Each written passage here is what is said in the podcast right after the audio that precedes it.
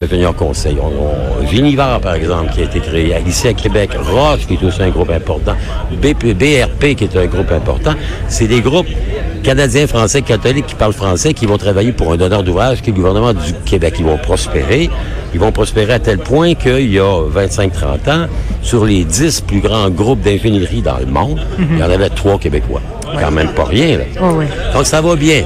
Évidemment, est-ce qu'à l'époque, on savait comment graisser une pâte ou comment... Ben, sa compagnie Burton, elle a été pognée jusqu'au trognon dans du transfert de compétences, de la corruption notamment au Moyen-Orient, en Irak, en Syrie, un peu partout. Puis on se demande si le fait que Bush, le fils, ait relancé la guerre, c'était pas autant pour satisfaire les intérêts de Halliburton, la compagnie de son vice-président, que pour les intérêts du monde libre. Euh, il y a ça. Et, mais euh, on doit s'interroger et on doit constamment se poser des questions en disant jusqu'où on doit aller, pourquoi pas se donner des codes.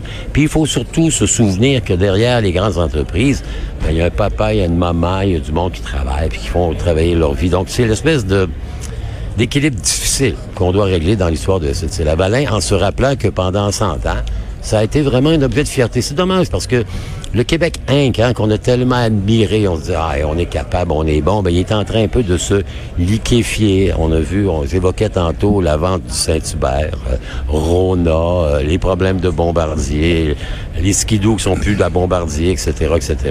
Il est temps, je pense sérieusement, qu'on se relève les manches puis qu'on se requinque mutuellement et qu'on se donne le goût de faire encore, encore, encore des choses de qualité de niveau mondial. Voilà. Très intéressant, euh, Denis. Ben, merci beaucoup d'avoir été là. Alors, c'était Denis Anger, historien euh, très connu dans la région de Québec, fort sympathique, qui était ici aujourd'hui au Salon de l'Auto dans l'émission Trudeau le midi pour parler de l'histoire de la firme d'ingénieurs SNC Lavalin. On va prendre une petite pause publicitaire et on vous revient ensuite pour parler de l'affaire euh, Bots et SNC Lavalin, mais le valet, le volet politique. Cube Radio. Cube Radio, autrement dit. Trudeau, le midi.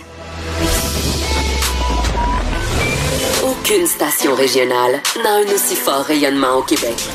Quand le FM rentre pas, on est là. Nous, on rentre partout. Même à l'étape, à Parent, à Galix, à Tête-à-la-Baleine, à Nord-Métal, à Grande-Bergeronne, à Laniel, à Cabano, à Roussillon, bref. Ça serait plus simple de vous dire qu'on est partout. Cube Radio. La seule radio disponible partout au Québec.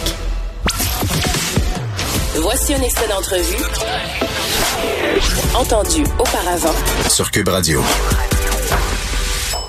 Jean-Charles, est-ce que ça peut être plausible? Faut peut-être pas faire le raccourci de se dire, ben voyons, un jeune de 18 ans, ça se peut pas qu'il soit fatigué parce que il est pas habitué à jouer 82 matchs. Ça se peut qu'effectivement, rendu vers la fin de la saison, il ait été un peu surtaxé puis qu'il en ressente euh, les, effets. Ça, c'est incontestable. Ce qui est contestable, c'est choisir le moment.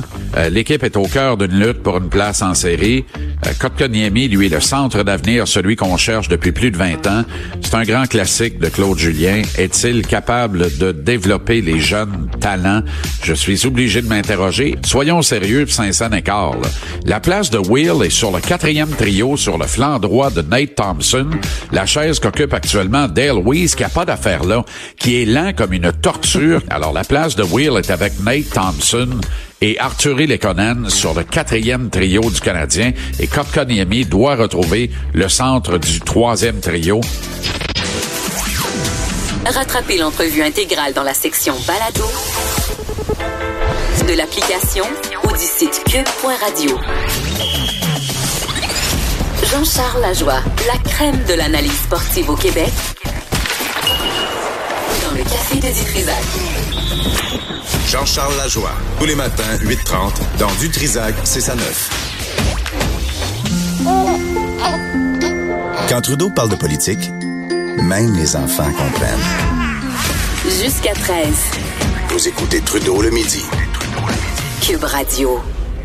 Alors, de retour à euh, Trudeau le midi. Avant d'aller parler à notre euh, estimé collègue Emmanuel Latraverse, un breaking news euh, avec Véronique Morin. Oui, on apprend que le directeur général de la Sûreté du Québec, Martin Prudhomme, est suspendu à la suite d'une allégation relative à des infractions criminelles, annonce la vice-première ministre Geneviève Guilbeault. Alors, oh. on n'aura plus de détails si vous suivez nos plateformes là, sur Journal de Québec, Cube Radio, etc. Parfait. Excellent. Merci, merci pour la précision, Véronique. Alors, on saute dans le sujet du jour avec Madame Latraverse. Emmanuel, vous êtes là? Oui, bonjour.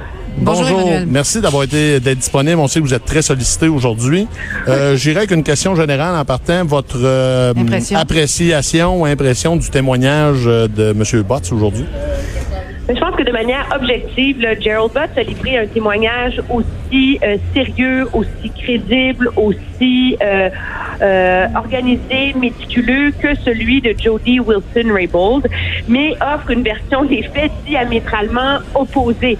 On a comme, on ressort de, de ce, de ce témoignage-là avec l'impression que c'est comme une grave chicane de couple qui a dégénéré entre Jody Wilson-Raybould et euh, le gouvernement, le premier ministre et son conseiller principal. Vous savez, une des dernières phrases qu'a proposé euh, Gerald Butts dans son témoignage, et là je le cite, de dire si tout le monde sur notre équipe avait fait ce que le premier ministre lui demandait, nous n'en serions pas là aujourd'hui. Donc, euh, donc c'est ça. Et l'argument de, de, de Gerald Butts, c'est de dire, écoutez, il n'y a jamais été question de faire pression sur elle pour qu'elle intervienne afin d'obtenir un accord de réparation pour SNC-Lavalin. Lui, il dit, écoutez, moi, j'ai même pas d'opinion personnelle sur si SNC mérite ou non une entente. Dit, notre préoccupation... C'est ça, c'est que notre préoccupation, c'est que la loi sur ces accords-là était nouvelle. Euh, on naviguait un peu à l'aveugle là-dedans et que finalement, c'est légitime de demander une seconde opinion, une opinion légale externe en allant, par exemple, voir l'ancienne juge en chef de la Cour suprême. Lui dit notre préoccupation, c'était pas euh, de sauver SNC Lavalin, mais c'était d'être capable d'aller voir les employés qui risquaient de perdre leur emploi et de leur dire on a bien fait nos devoirs. Qu'est-ce qui ressort de ça? c'est que M. Bott a été très, très soucieux de ne pas jamais critiquer personnellement Jody Wilson-Raymold, de ne jamais lui prêter des intentions. Il a mis des gants blancs jusqu'au coude, mais objectivement, le message qui en ressort, c'est que dans l'esprit du premier ministre, dans l'esprit de son entourage, elle a mal fait son travail et on lui reproche d'avoir pris une décision trop rapidement et, euh, d'avoir pas voulu euh, ouvrir son esprit légal aux alternatives possibles. Euh, mais Emmanuel, est-ce que le fait que M. Bott n'a pas témoigné sous serment. Est-ce que ça joue quelque part là-dedans? Parce qu'on a demandé à ce qu'il témoigne sous serment ça a été défait par les libéraux. Est-ce que pour vous, c'est un, enjeu important dans ce témoignage-là aujourd'hui? Écoutez, c'est certain que l'opposition va en parler. Je vous dirais que mettre des témoins sous, sous serment, c'est assez exceptionnel devant des comités parlementaires à Ottawa. Euh, les seuls moments où moi je l'ai vu, c'est dans, euh, par exemple, quand Brian Mulroney a témoigné dans l'affaire Schreiber, quand euh, les présidents d'agences ou le fonctionnaire Chuck Kitty ont témoigné en comité parlementaire dans l'affaire des commandites.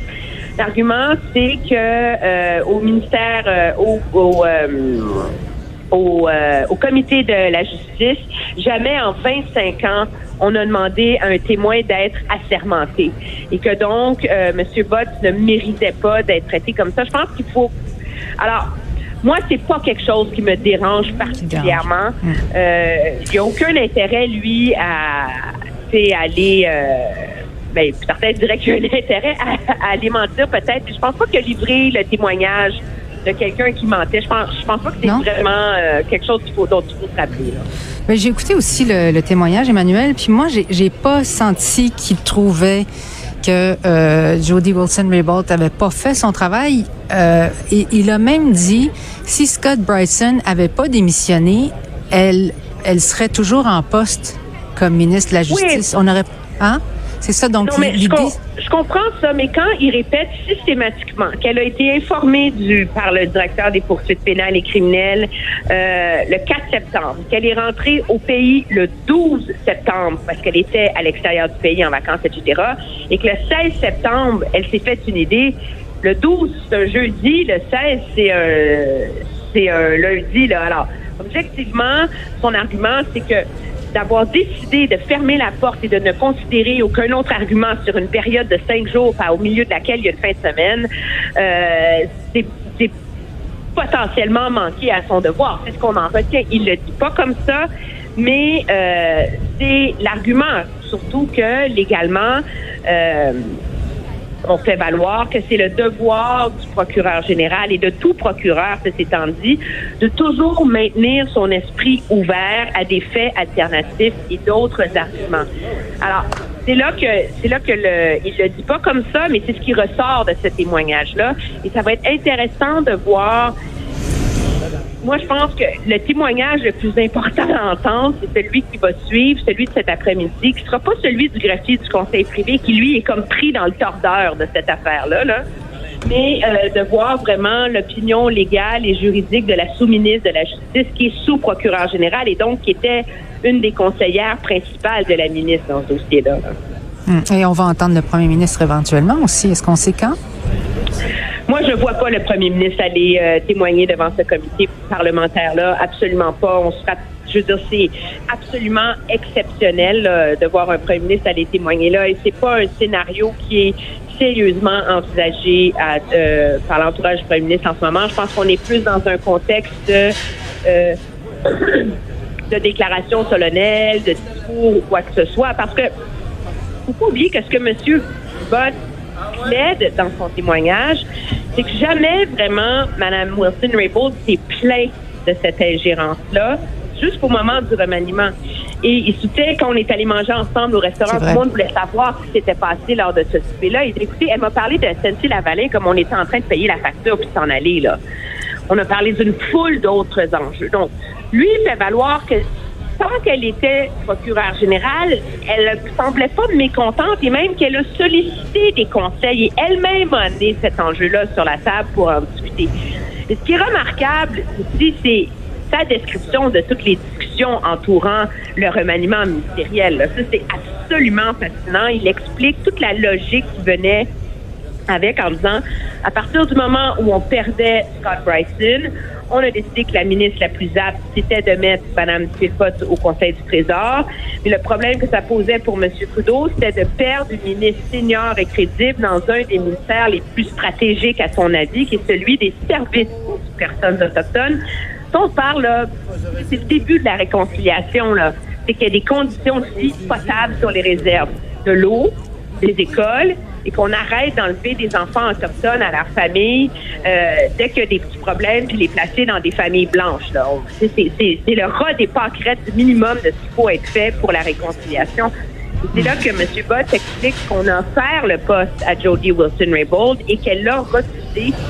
quand même exceptionnel. Et c'est là que le seul vrai mea culpa de Gerald Bott là-dedans, si on n'avait pas été si pressé, j'aurais compris et j'aurais vu venir son objection et le fait que c'est légitime pour elle de pas vouloir le poste de ministre des Autochtones. Elle ne voulait pas être dans un poste où elle allait avoir à défendre la loi sur les Indiens alors qu'elle s'est battue cette loi-là. Et c'est à partir de là qu'on sent que tout a dégénéré. C'est vrai. Entre vrai. Jody Wilson-Raybould, Jerry Butt et le premier ministre. Et c'est là qu'on en revient, moi, je pense, à une crise de leadership pour M. Trudeau. Comment il a pu échapper le ballon autour des susceptibilités d'une de ses ministres seniors, qui était une des ministres les plus importantes de son gouvernement, symboliquement, mais en termes d'agenda pour les Autochtones aussi. Et ça, c'est quand même intéressant parce que même si M.